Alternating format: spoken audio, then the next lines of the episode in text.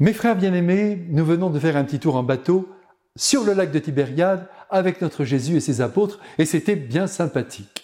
Car c'est ainsi qu'il faut lire l'Évangile, en se glissant dans chaque page et en se mettant à la place des apôtres ou en prenant place parmi la foule qui écoute le Christ.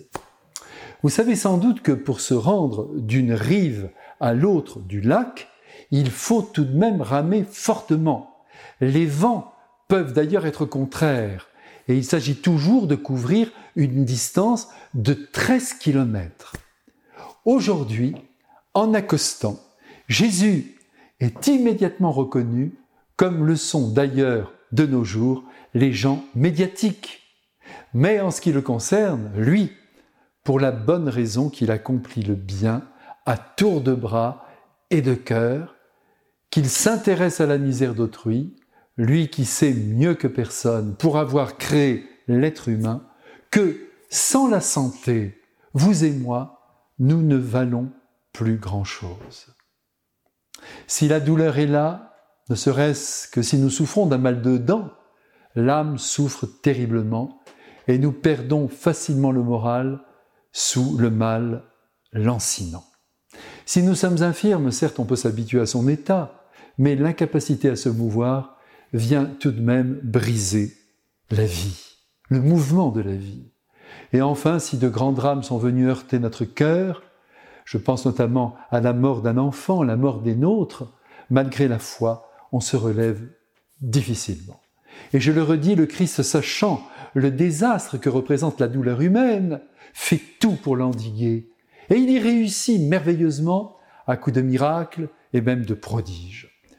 Aussi, rien d'étonnant à ce que la foule vienne l'étreindre à la sortie du bateau, et il faut imaginer les malades geignant sur leurs brancards et les implorations de leur famille, Seigneur, faites quelque chose pour le mien, pour mon enfant, pour mon petit.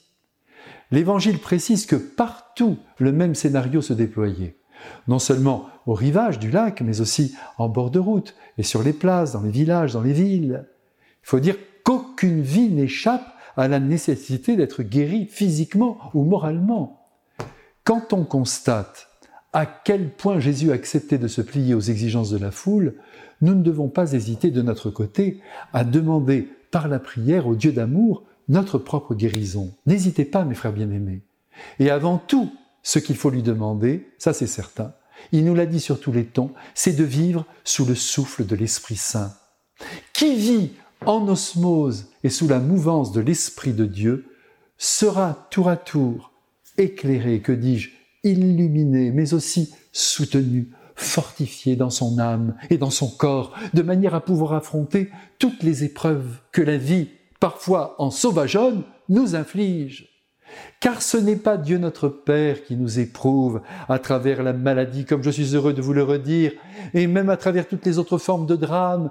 Car si c'était le cas, si le mal venait de Dieu, je ne vois pas pourquoi son Fils se serait employé à détruire l'œuvre de son Père en empêchant les maladies de progresser. Non, Dieu notre Père ne collabore pas avec le mal, même si, à travers nos épreuves, nous pouvons nous embellir humainement en développant notamment un certain nombre de vertus, par exemple le courage ou encore la patience.